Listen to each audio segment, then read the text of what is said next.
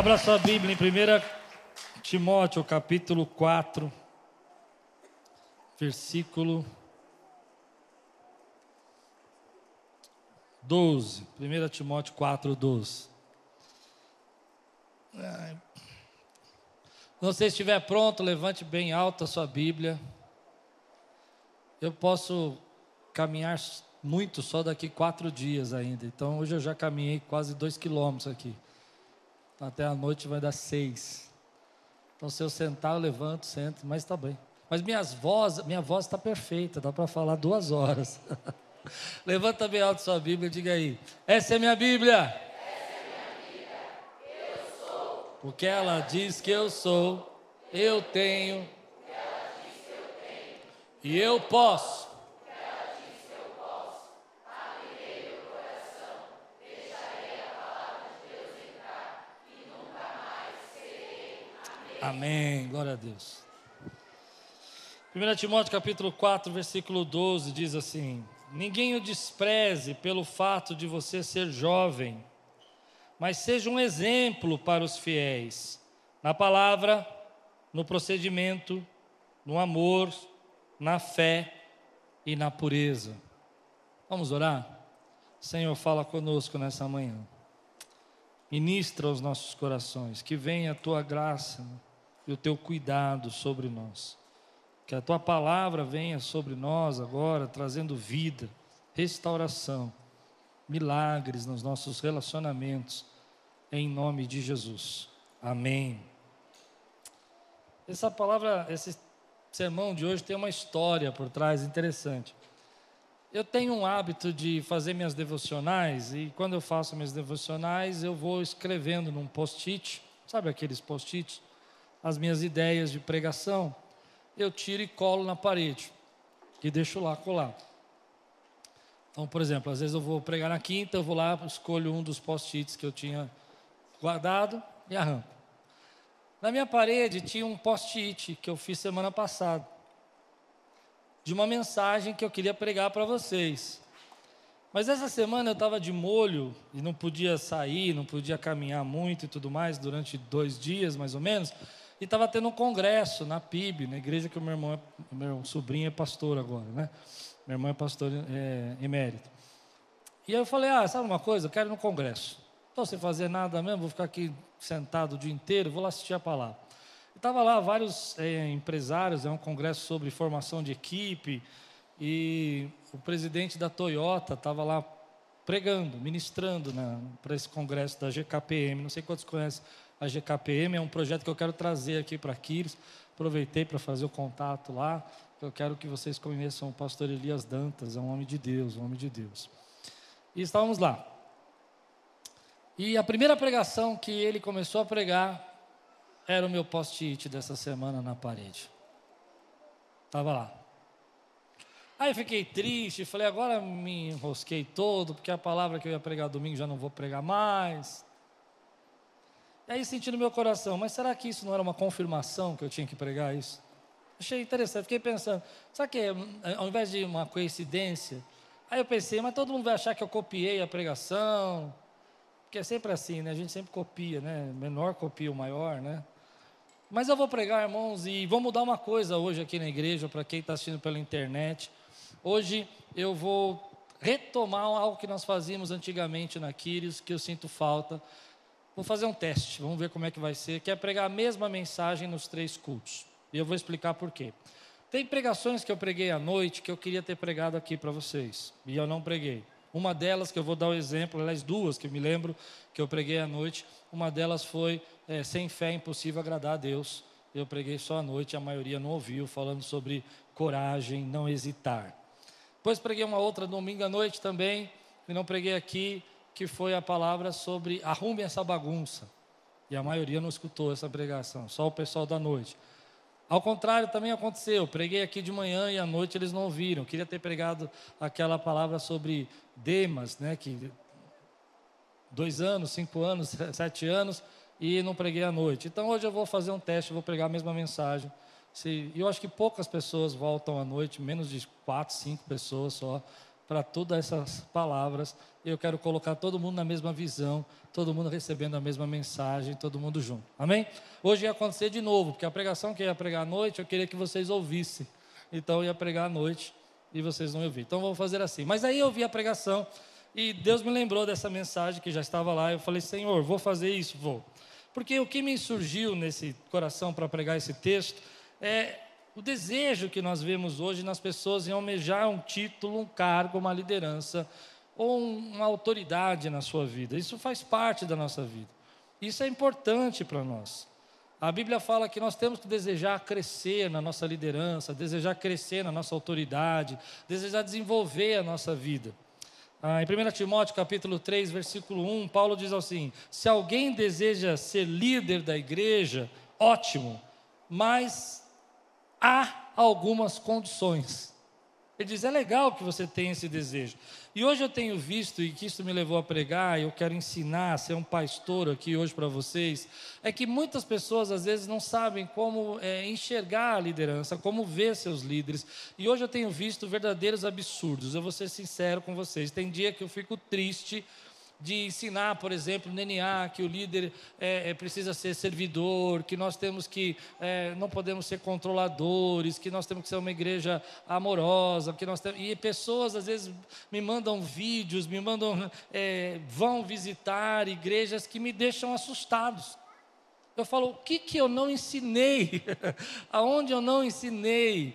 Qual é a autoridade? Ah, eu vejo que a gente fala aqui sobre ser simples, ser uma igreja humilde, e eu vejo pessoas falando: Ah, pastor, veja esse vídeo aqui, olha que coisa linda, olha a cadeira de ouro que ele tem no púlpito, nós tínhamos que ter uma cadeira dessa.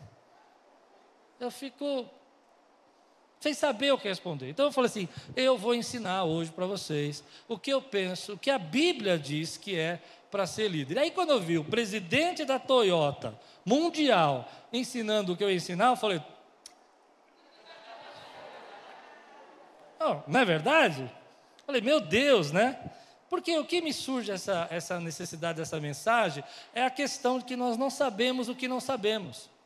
O problema é que a gente não sabe aquilo que a gente não sabe. Se a gente soubesse aquilo que a gente não sabe, a gente ia, estudava, procurava no Google, ia lá, fazia um, né, um um, um, corria atrás. Mas a gente não consegue correr atrás porque a gente não sabe aquilo que a gente não sabe.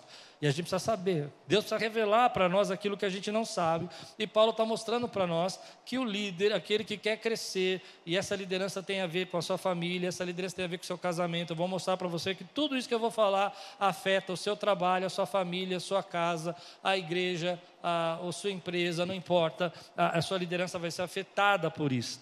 Porque às vezes nós não enxergamos que para exercer certa autoridade, nós precisamos ter alguns atributos.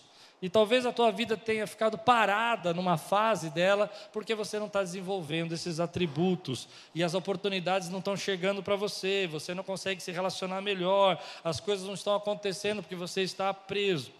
Então eu vi, por exemplo, nesse texto, que existem algumas coisas que precisam ser mudadas que precisam ser enfatizadas. Mas também eu vejo que hoje as pessoas têm exercido, por causa da autoridade, por causa dos títulos. Recentemente eu, eu tenho feito aqui um café com vários pastores aqui da região, já faz dois meses, uma vez por mês, com mais de 20 pastores aqui da região.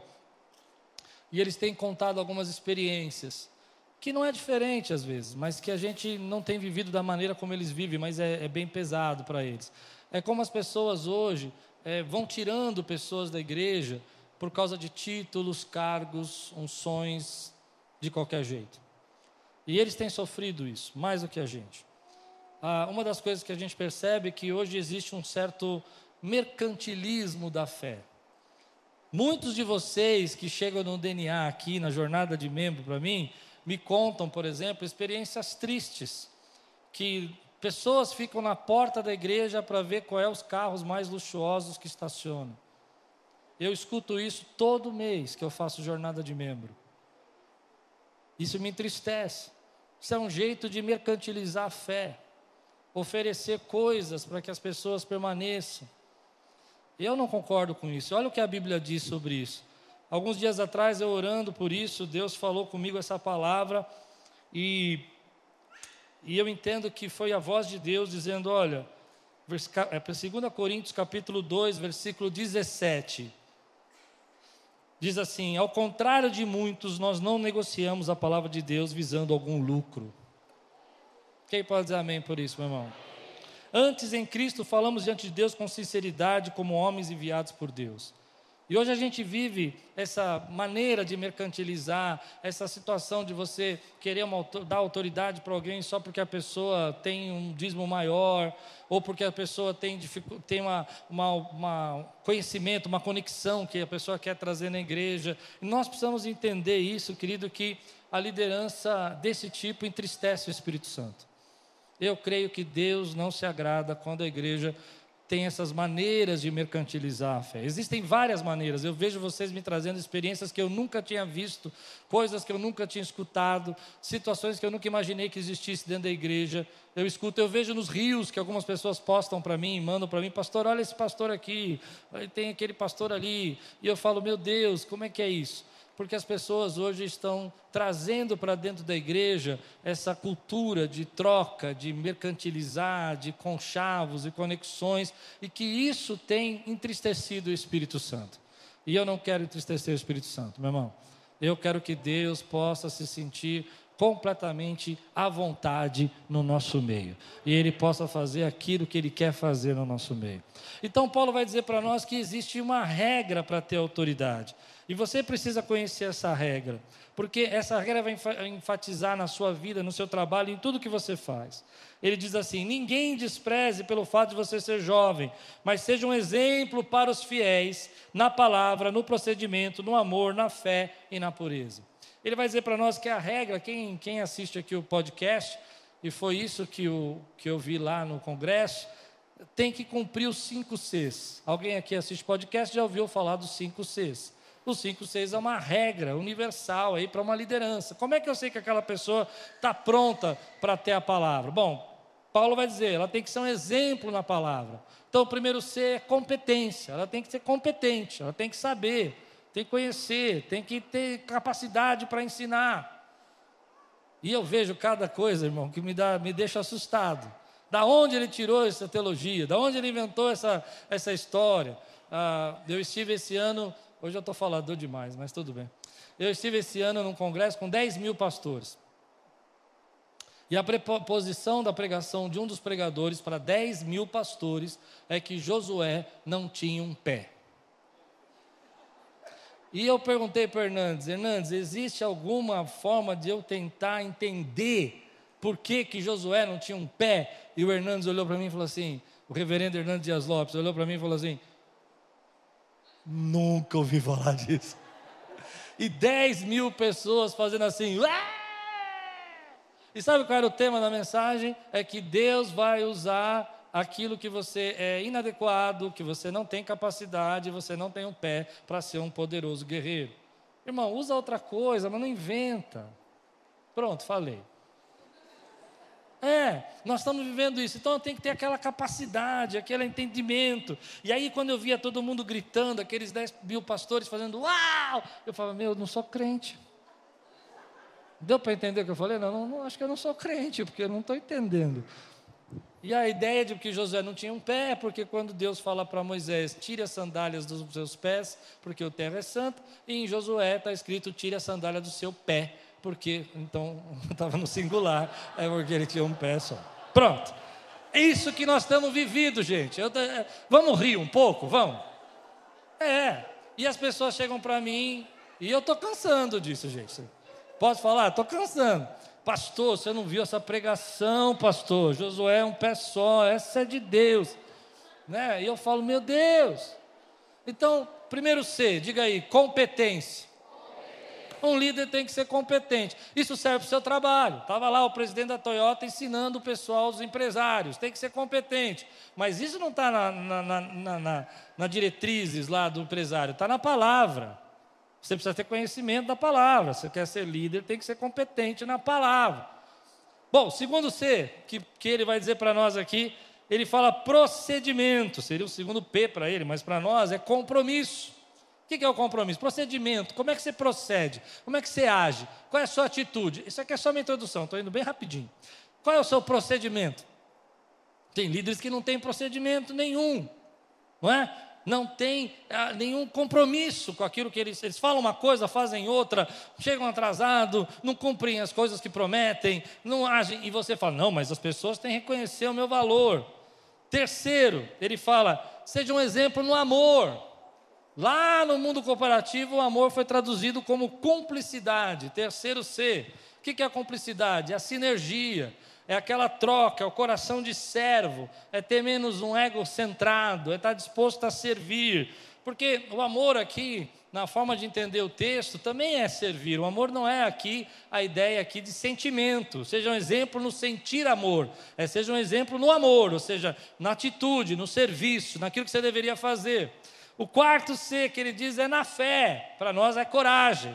No mundo corporativo a gente traduz como coragem. O que quer dizer isso? Ah, você precisa se arriscar, precisa acreditar. Aí vem a pregação que vocês não ouviram. Sem fé é impossível agradar a Deus.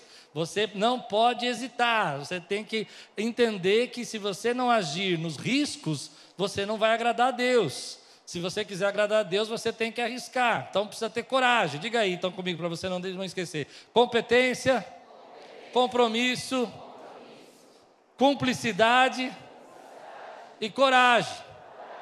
Bom, aí você vamos pensar um pouquinho, falta só um, né? Vamos pensar um pouquinho. Isso afeta, afeta o seu relacionamento conjugal? Sim ou não? Se faltar um desses seis, a sua casa vai cair? Provável. Ah, você não é mais um marido nem uma esposa competente, ou seja, não cuida da sua casa, não desenvolveu os seus, seus atributos de esposa nem de, de, de marido, as coisas vão estar complicadas. Você não tem mais cumplicidade, cada um por si. Onde você está, mulher? Ah, eu estou aqui, não é da sua conta. Que hora que você vai chegar, marido? A hora que eu quiser, você não manda em mim. Eita Deus. Quanto tempo vai demorar esse casamento? Tudo bem, talvez você não fale. É, mas pensa. Não é? A cumplicidade, essas coisas afetam o nosso relacionamento. Compromisso, você já não tem mais aquele compromisso, você não se preocupa, você não quer conversar, você não quer falar, você não, não, não é confiável, a pessoa não pode confiar no seu relacionamento. Isso afeta o seu trabalho? Afeta ou não? Sim, afeta o seu trabalho. As pessoas estão olhando para você e falam assim: olha, esse camarada não tem compromisso, esse camarada não, é, não, não tem amor pelo esse trabalho, não tem amor por essa companhia. É assim que ah, o presidente da Toyota estava escolhendo seus, sua equipe. E é assim que a Bíblia diz que a gente tem que ter líderes. E o último que ele fala, que eu acho que, que é o mais assim interessante da gente estudar hoje, é que você precisa ser um exemplo na pureza. Então, o quinto C é caráter. A pureza aqui é a atitude de não levar o outro, não enganar o outro, não maquinar contra o outro, não ter segundas intenções. Um coração puro não maquina, um coração puro não fica tentando levar vantagens. É muito mais fácil você ensinar a pessoa a ter uma habilidade do que você ensinar a pessoa a ter uma mudança de caráter.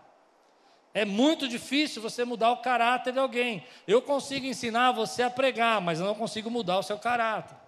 Eu posso até ajudar você a entender e ter competência com relação à palavra, mas eu não consigo colocar você numa autoridade se as pessoas não enxergarem o seu caráter.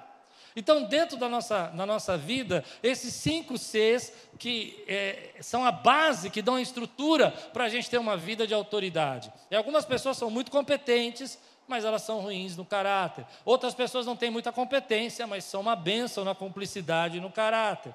E aí você pergunta: não, mas por que, que eu não sou reconhecido? Por que, que as pessoas não me dão o valor que eu mereço? Porque talvez em algum desses Cs, algumas coisas vão sendo é, difíceis para você trabalhar. E a gente, às vezes, na nossa liderança, a gente vai encontrar isso.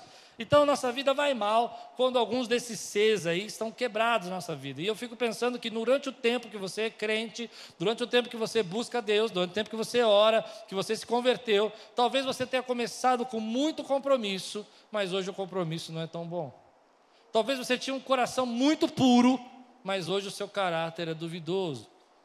As feridas fazem isso com a gente. As dores fazem isso com a gente, as marcas fazem isso com a gente. Muita gente acaba ficando doente porque não consegue entender o que está acontecendo, por que, que eu não estou vivendo isso. Mas existem alguns valores que são inegociáveis. E aí vem uma parte que eu queria compartilhar com vocês. Então, eu aprendi nesse congresso agora, essa parte eu já tinha ministrado já, mas eu aprendi uma coisa interessante que eu nunca tinha entendido e é uma chave para nós. Ah, foi feito um estudo sobre isso em Harvard, lá na, na Universidade de Harvard, sobre os cinco Cs. Olha que coisa interessante, a Bíblia já falava disso. Ah, e nesse estudo eles dividiram em três categorias. Ele disse: olha, você vai precisar de pessoas que trabalhem com você ou que se relacionem com você. E isso é um problema, porque se você está querendo casar com alguém que não tem um desses Cs, não tem compromisso com você, não tem caráter, não tem cumplicidade, provavelmente o casamento vai ser uma luta. Né? Mas eles chegaram à conclusão de fazer uma equação matemática para achar o segredo disso. E a equação é o seguinte: primeiro, você precisa ter pessoas que tenham segurança, que sejam confiáveis, não é isso? Que tenham compromisso. Então eles colocaram segurança. Segundo, você precisa ter pessoas na sua vida que são vulneráveis, ou seja, que elas realmente reconhecem as suas, os erros, são amorosas, são transparentes, elas manifestam aquilo que são. Você não está não tá ministrando, ensinando um personagem, mas uma pessoa verdadeira. E aí a terceira coisa, deixa eu me lembrar aqui que eu estou esquecendo, é credibilidade, lembrei. E a terceira coisa, assim, aí sim, competência, saber fazer as coisas. Amém? Falou, agora você tem três coisas credibilidade, mais segurança, mais é, vulnerabilidade, vai dar uma nota para essa pessoa. Então, de 0 a 100, quanto você se dá de credibilidade? As pessoas podem confiar no seu trabalho. Legal? De 0 a 100, quanto que você dá para a pessoa que você se relaciona de credibilidade? Ótimo. De 0 a 100, tudo bem? Quanto a pessoa é vulnerável, ela, ela participa, ela é o servo, ela é a pirâmide invertida, ela se solidariza, ela é empática. Aí você dá lá um valor. Quanto que essa pessoa, é, dentro disso, ela é uma pessoa que está vivendo a segurança, ela é confiável, você se, se sente seguro, ela, ela tem compromisso. Vamos dizer que você deu 100, 100 e 100. Você é um líder 300. Parabéns. Amém? Só que nessa equação, eles dividiram tudo por um outro itemzinho, que chama autocentrado ou egocêntrico ou egoísta. Olha que sacada interessante. E aí ele pergunta: quanto que você se dá de, de ego, de ego, de autocentrado? Quanto que você só preocupa em você mesmo? Quanto que você está? E aí, pensando o tempo todo em você. E aí você divide os 300 que você tirou em cima por 100 se você for um líder extremamente egoísta, quanto que é a sua nota? Três. Deu para entender? Agora vamos imaginar que você tem os 300 em cima e a sua, você é um cara altruísta, um cara que abre o coração, coração de servo, e você então só dá 10 de autocentrado, você só tem 10 de excesso de ego. Quanto que você é? 30. Qual dos dois vai ser promovido? Ok. Quer saber se o casamento vai durar? Faz a conta. Posso ouvir um glória a Deus?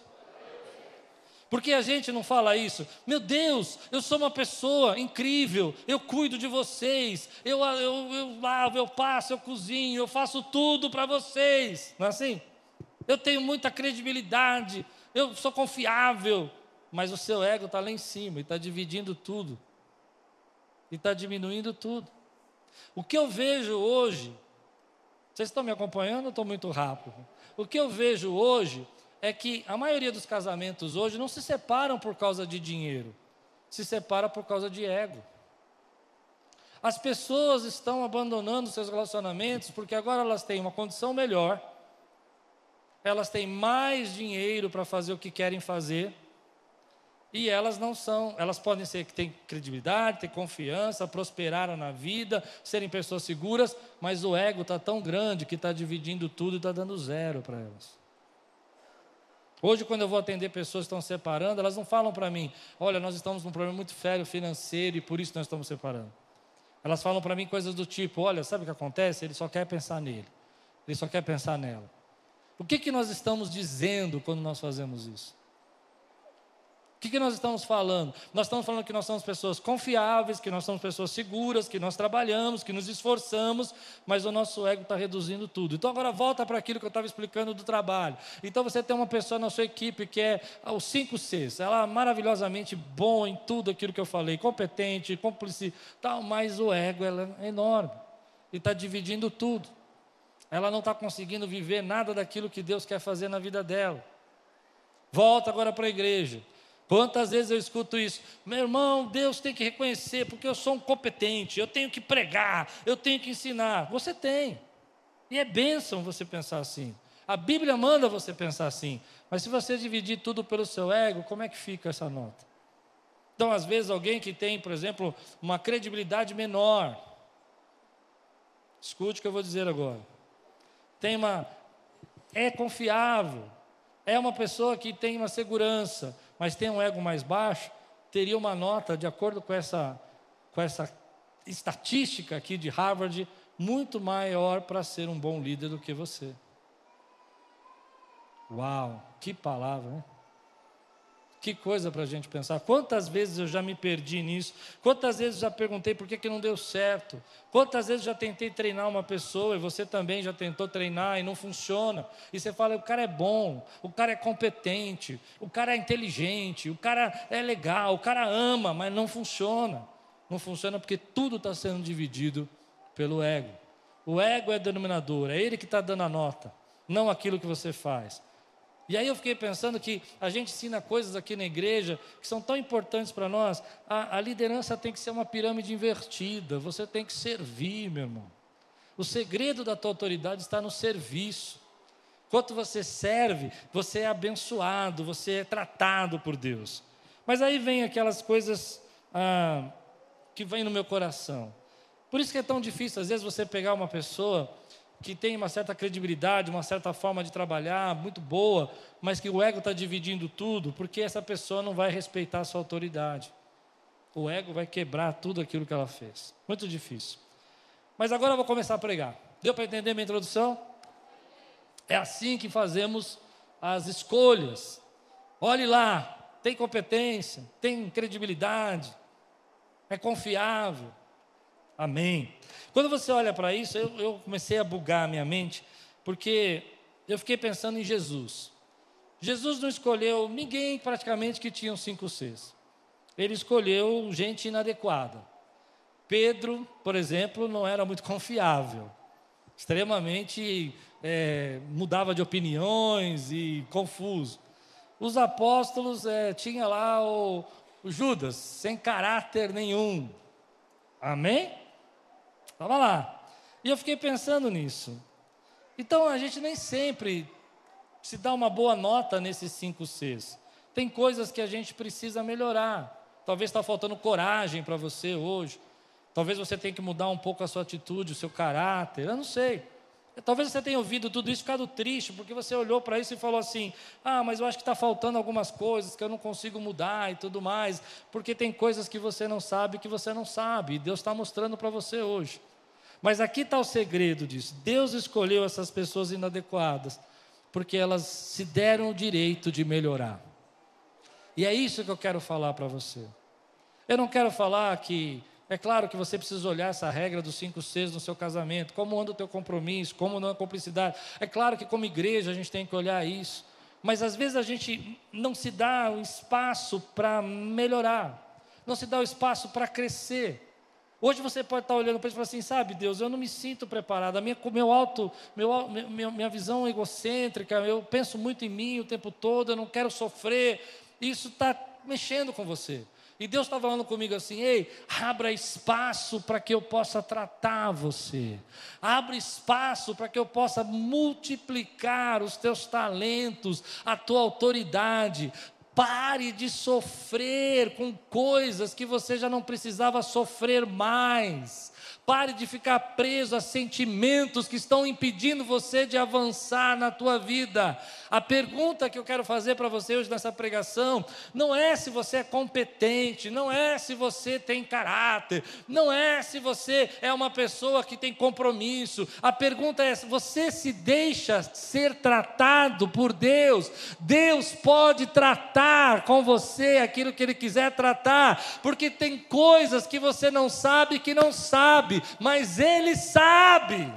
E Ele quer tratar. Para mim, todo culto, todo esse ambiente que nós estamos aqui, todo domingo, é uma oportunidade de Deus tratar aquilo que eu não sei, que eu não sei. Ele vai falar através de uma canção, Ele vai falar através de uma oração, Ele vai falar através de um cumprimento, de uma palavra de um irmão, Ele vai falar através da palavra, porque Deus está tratando. Então, tem pessoas aqui que são adequadas, essa é a primeira lição. Talvez quando eu comecei a meu ministério, eu não tivesse os cinco Cs, talvez eu tivesse dois Cs três, talvez um, eu não sei, mas Deus me ensinou que eu precisava aprender a ser tratado, e você precisa aprender a ser tratado. Quanto tempo faz que você não se derrama na presença de Deus? Quanto tempo faz que você não passa pelo escutilho de Deus para Deus falar com você, para Deus mostrar para você o que precisa ser mudado? Hoje Deus quer trazer mudança para a tua vida. Por quê, meu irmão? Por que, que tem que trazer mudança para a tua vida? Porque os cinco Cs vão ficando fracos e você vai perdendo a tua casa, vai perdendo teus filhos. Você diz: por que, que meus filhos não me respeitam? Eu sou competente, eu sou um pai que cuidei, eu sou um pai que fiz, porque você não deixou ser tratado naquilo que você não enxerga. Quantos podem dizer glória a Deus aqui pelo que eu estou pregando, meu irmão?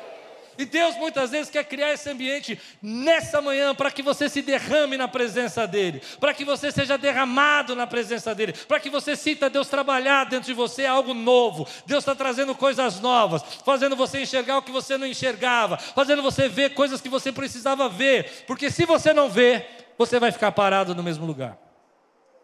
E é isso que me assusta. O que me deixa assustado é ver gente competente, é ver gente compromissada, é ver gente que tem capacidade, mas não sai do lugar. Não sai do lugar. Conhece gente assim? Então, às vezes é melhor você trabalhar com uma pessoa que tem pontos menores de credibilidade, confiança, mas que se deixa tratar. Porque essas pessoas vão crescer. Mas você não deixar, se você não deixar de ser tratado, você vai ficar sempre no mesmo lugar e você vai perder tudo aquilo que Deus está entregando na sua mão. Eu não sei o que você pensa sobre isso, mas eu creio que Deus tem uma aliança com a minha família. E eu creio que Deus tem uma aliança com a sua casa. Eu creio que Deus tem uma aliança com meus filhos, minhas filhas. E eu creio que Deus tem uma aliança com seus filhos também. Você crê nisso, meu irmão? Mas eu preciso deixar Deus me tratar. Esse ano foi um ano tão importante para mim nisso. Eu busquei várias maneiras de Deus me tratar. Não estou falando isso para mostrar isso para você, mas para entender que o que eu estou pregando aqui é o que eu tenho crido e vivido. Ah, eu quero buscar esse tratado de Deus, eu quero buscar. E eu tenho feito algumas coisas. Eu estava pensando com as minhas filhas hoje que esse ano, essa semana com a Lupe, nós estamos conversando em casa, essa, esse ano foi o ano que eu mais fui em congresso sem saber que eu ia. Eu fui em três congressos que eu nem imaginava que eu ia. Agora essa semana eu fui em um também. Cheguei lá e falei, estou indo. Eu falei, uma coisa, eu... e assim, Algumas pregações eu, já preguei para vocês, que eu vi lá. Minhas filhas até brincaram comigo, podcast número tal, podcast número tal. Não importa, eu estou ouvindo, estou aprendendo. Você precisa deixar Deus tratar a sua vida, meu irmão. Ah, como é triste quando a gente fecha o coração para o tratado de Deus e Deus quer tratar coisas novas da nossa vida. Como a igreja fica fria quando a gente não pode ter uma palavra que trate o nosso coração. Quando a nossa vida para, quando a gente fala. Sabe aquela pessoa que está há 10 anos falando as mesmas coisas, vivendo os mesmos problemas? Eu me lembro de um irmão que nós tínhamos aqui na igreja, e, e ele falou isso uma vez para mim, e eu fiquei horrorizado, e eu, eu não, não soube o que falar. Ele disse: Olha, a minha vida é assim, a cada sete anos eu perco tudo. Eu falei isso, Deus me tira tudo de novo. Isso é maldição, isso não é. Isso é palavra de morte, né? E eu fiquei pensando, e eu fui falar alguma coisa para ele, ele falou assim, mas você não vai entender.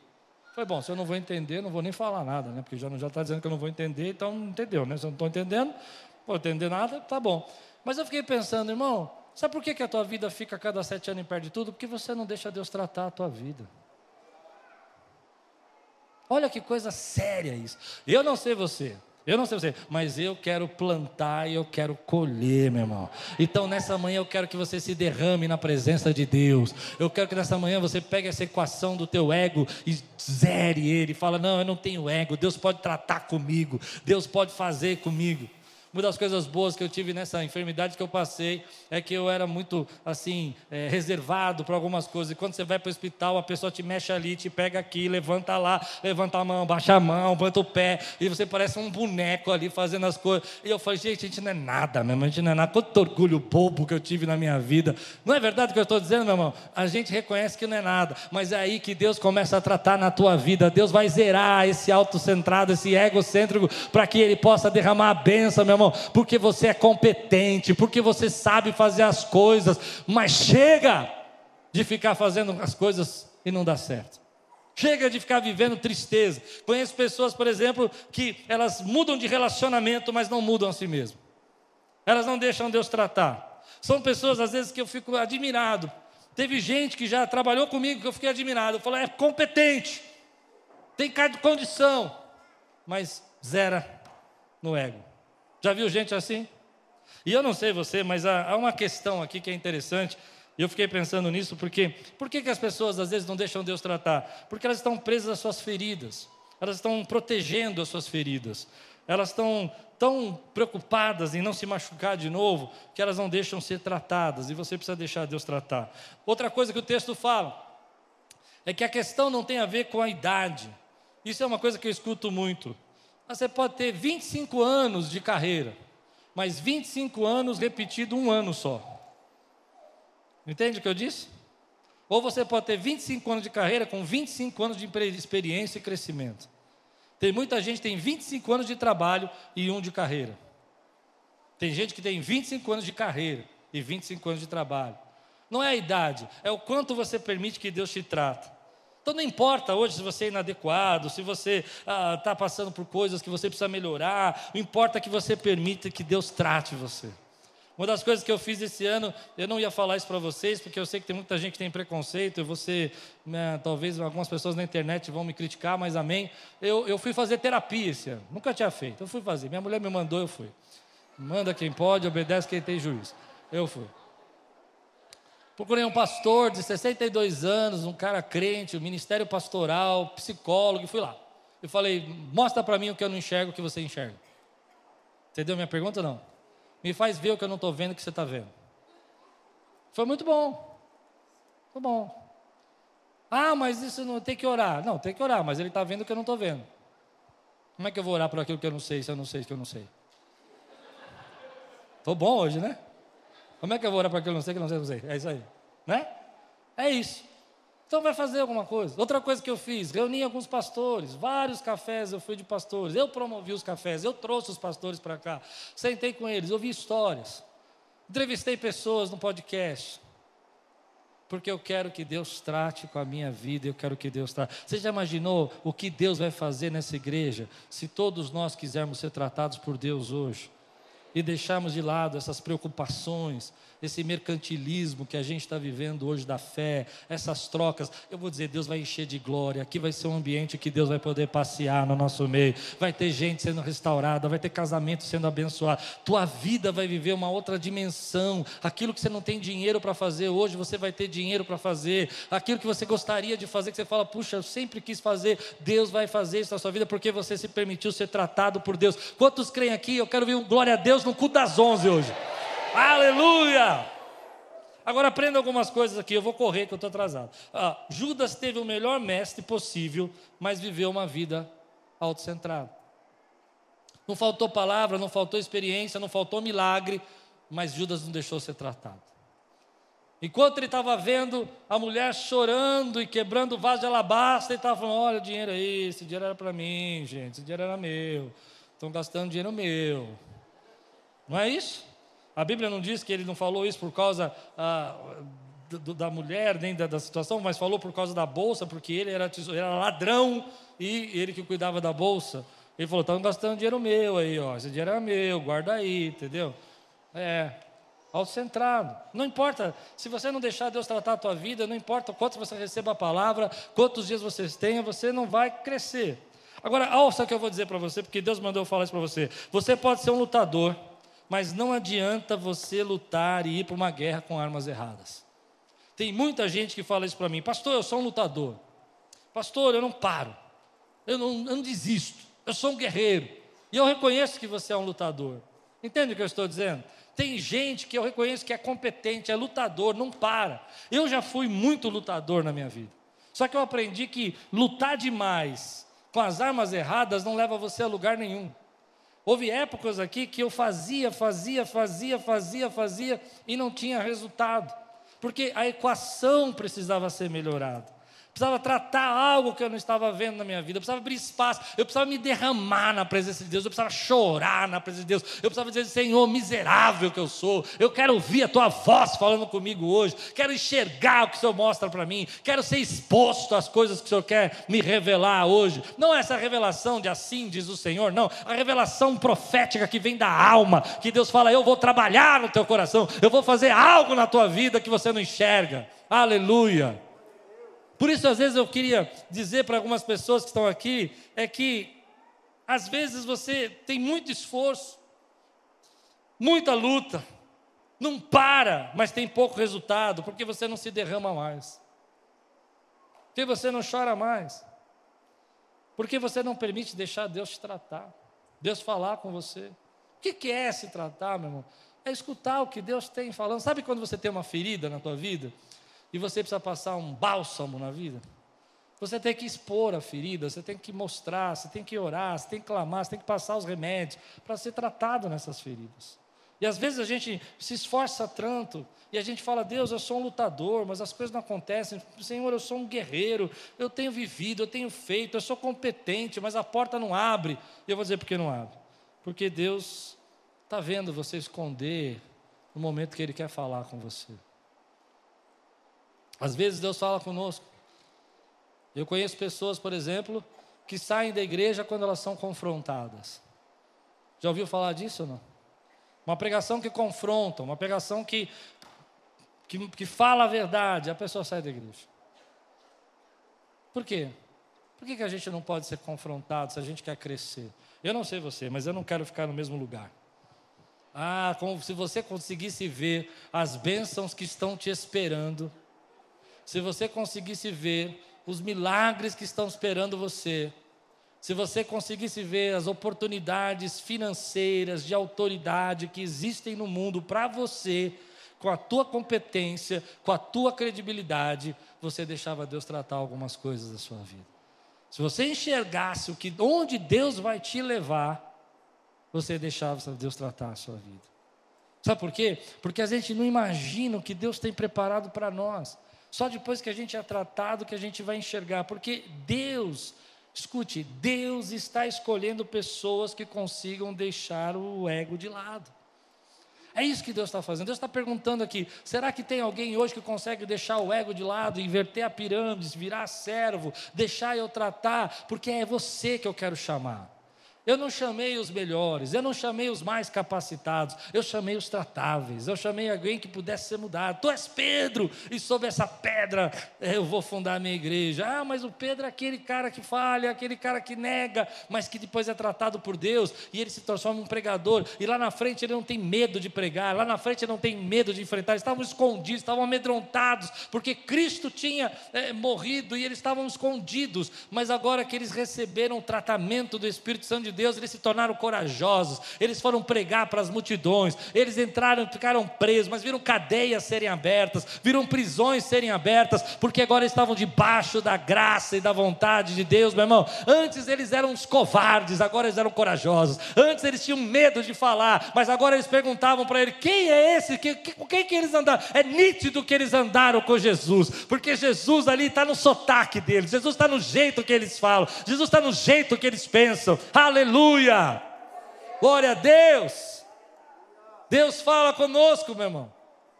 Deus nos chama para nos derramar. Então, muito trabalho não quer dizer que você vai ter muito resultado. Quer dizer que se você deixar Deus tratar você, Ele está escolhendo pessoas que consigam deixar seu ego de lado. Você consegue deixar seu ego de lado? Você consegue servir? Esse será o grau de autoridade que você vai receber. Lembra da equação? O quanto você deixar seu ego de lado, vai ser o grau de autoridade que você vai receber. Enquanto você não consegue deixar seu ego de lado, esse vai ser o grau de autoridade que você poderá receber.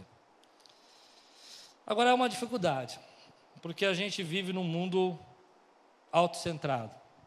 A gente vive num mundo onde as pessoas no seu trabalho estão mercantilizando tudo, comercializando tudo, e eles querem trazer isso para a igreja, querem trazer para nós. E eu não sei você, mas eu já acho que você já sofre muito isso no mundo para sofrer aqui dentro. Você já passa isso demais lá fora para ficar mercantilizando cargos, ofícios e títulos dentro da igreja. Você já tem que fazer muitas coisas lá para poder se viver nesse mundo autocentrado. E é difícil, porque lá você vê pessoas que pisam em você e a gente não aguenta mais isso. Vamos criar um ambiente onde que Deus possa tratar. Vamos criar um ambiente onde Deus possa fazer crescer. Mas sobre tudo isso, eu quero terminar assim. Primeiro, eu disse para você que Deus não escolhe os capacitados, Ele escolhe aqueles que deixam ser tratados. Depois eu disse que Deus está procurando pessoas que estão deixando seu ego de lado para poder levantar. Disse que não é a capacidade, a quantidade de líderes ou eventos que você vai, como Judas, mas é o quanto você abre o seu coração para receber o que Deus quer fazer na sua vida. Falei para você também que sobre tudo isso é que é, muitas pessoas estão presas nas suas feridas, estão perdidas nisso. Mas tem uma coisa que eu quero terminar falando para você. Esse é o tempo de refrigério. Deixar Deus tratar é, é o tempo de relaxar e parar de lutar com a sua própria força. E deixar Deus trazer para você os valores que realmente importam. Trazer para você aquilo que realmente vale. Eu não estou pedindo para você lutar mais. Eu não estou pedindo para você ser mais competente. Eu não estou pedindo para você ter mais é, compromisso. Eu estou pedindo para você relaxar na presença de Deus. Deu para entender isso, né? Dizer assim, eu estou aqui. O que, que é que eu tenho que fazer? Não é mais, é menos. Eu quero ser mais íntimo, isso sim. Quero te ouvir mais. Por que, que eu estou me perdendo na minha família? Por que, que eu estou perdendo meus filhos? Por que, que eu não estou enxergando as coisas que eu deveria fazer? Por que, que eu já deveria estar lá e eu ainda estou aqui? O que, que o Senhor quer trabalhar comigo? A gente ora muito para sair da prova. Você já orou para sair da prova? A gente ora muito para sair da prova. Mas eu acho que só vale mesmo a pena sair da prova quando você aprende com a prova. O que Deus quer te ensinar nessa prova. Se você não aprendeu o que Deus quer te ensinar nessa prova, outras provas vão vir. Mas se você aprendeu, nunca mais. Nunca mais. O que, que Deus quer te ensinar? Por exemplo, a prova que eu passei, uma das lições que eu tirei da minha vida, que eu guardo no meu coração, é que a gente só morre quando Deus quer. Ah, irmão, eu falo isso para mim todo dia. Todo dia eu falo para mim, só morre quando Deus quer. Se Deus não quiser, não. Qual é, a, qual é a lição que você está tirando? A segunda coisa que vem no meu coração aqui para terminar essa, esse fechamento, essa conclusão, é que você já perdeu tempo demais com gente egocentrada. Deixa eu explicar isso. Você já sofreu muito com gente egocêntrica. Essa foi uma palavra que Deus falou comigo. Sabe, você tentou trabalhar, tentou ajustar a equação, mas nunca dava certo. E a gente sofre. A gente fica triste com gente assim. Porque a gente queria que desse certo. Tem gente sofrendo com isso, sofrendo porque trabalhou numa empresa egocêntrica e você foi competente, você foi tudo isso, mas cortou tudo pelo zero. Um chefe egocêntrico. Tem esposa sofrendo com seus maridos, tem marido sofrendo com as suas esposas também. Ambos, como eu disse para você. E a gente sofre muito por isso. Eu me lembro de um jovem que chegou aqui na igreja, ele nunca tinha vindo na igreja, e ele conversou com algumas irmãs e pediu para marcar um horário.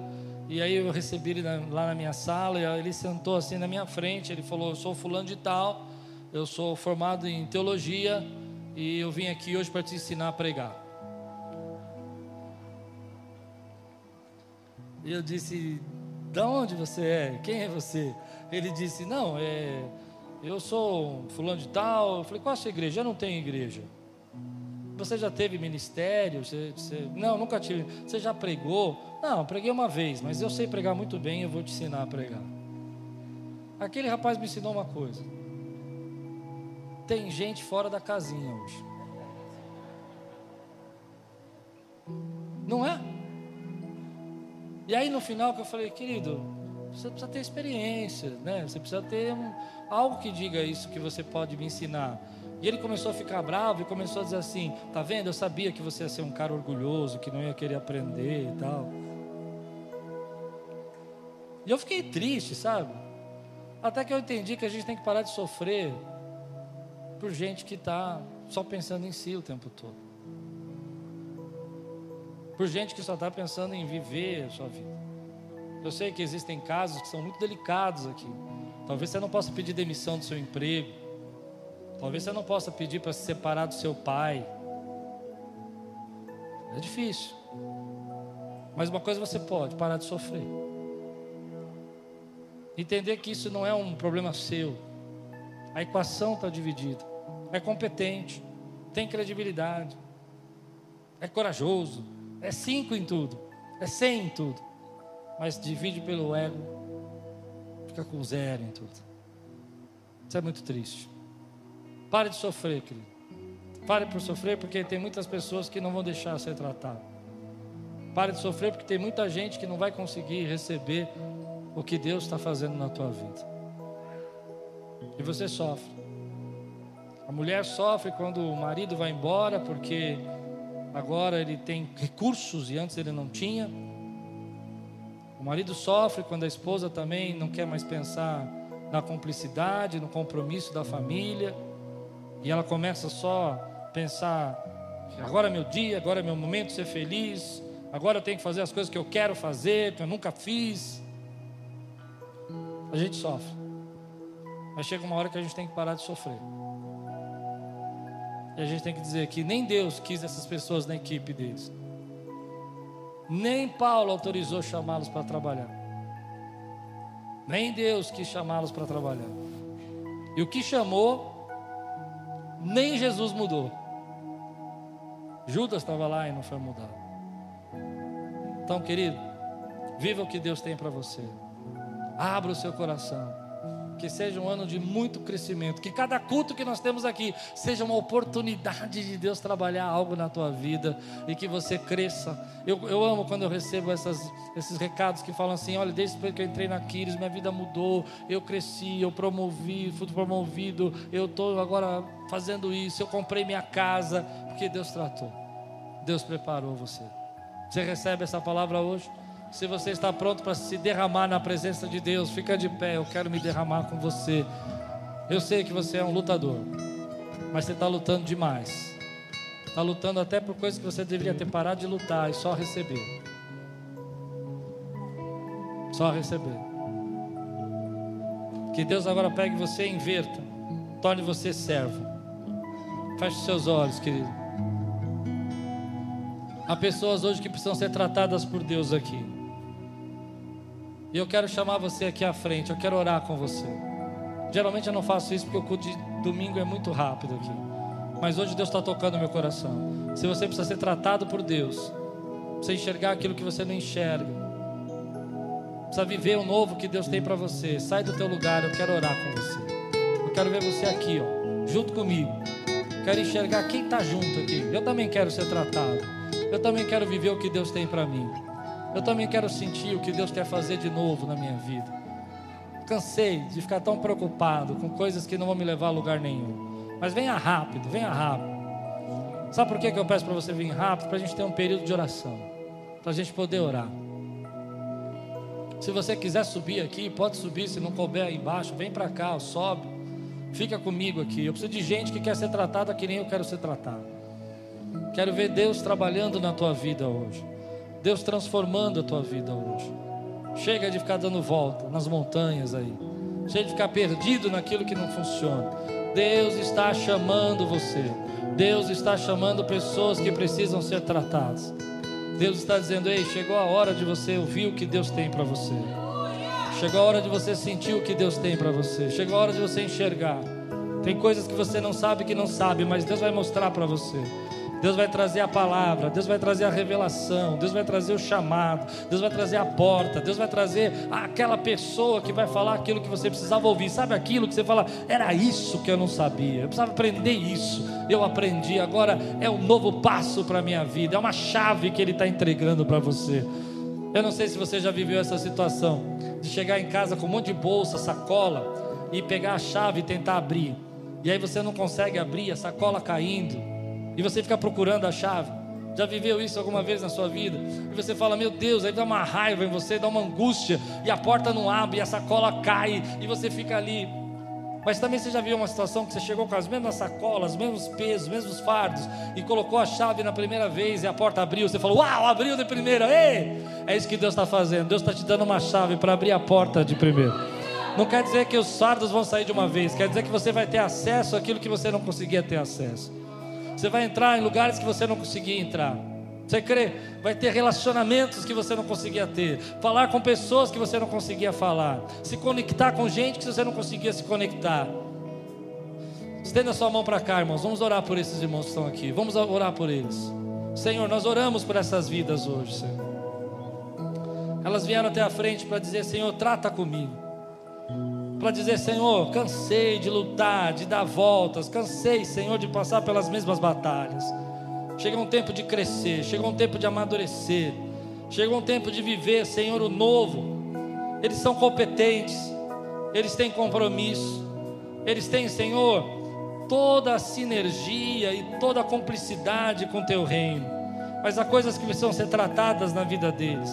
E agora, Senhor, eu peço que essas portas sejam abertas, que essa, essas ideias surjam, esses pensamentos possam surgir, que aquilo que eles precisam retomar na vida deles, Senhor, dentro desses Cs que nós falamos, eles possam retomar em nome de Jesus. Receba na tua vida agora, receba no teu coração agora toda coragem, toda competência Receba na tua vida agora toda a cumplicidade, todo o compromisso e todo o caráter para você viver o que Deus quer que você viva hoje. Há coisas no seu caráter que Deus vai tratar, mas Ele vai tratar para que você possa ter acesso a lugares que você não tinha, a chegar a lugares que você não podia chegar, em nome de Jesus. Em nome de Jesus. Quantos podem dar um glória a Deus aqui, exaltar o Senhor, meu irmão? Louva a Deus, louva, louva o Senhor. Exalta o Senhor, glorifica o nome dEle, meu irmão.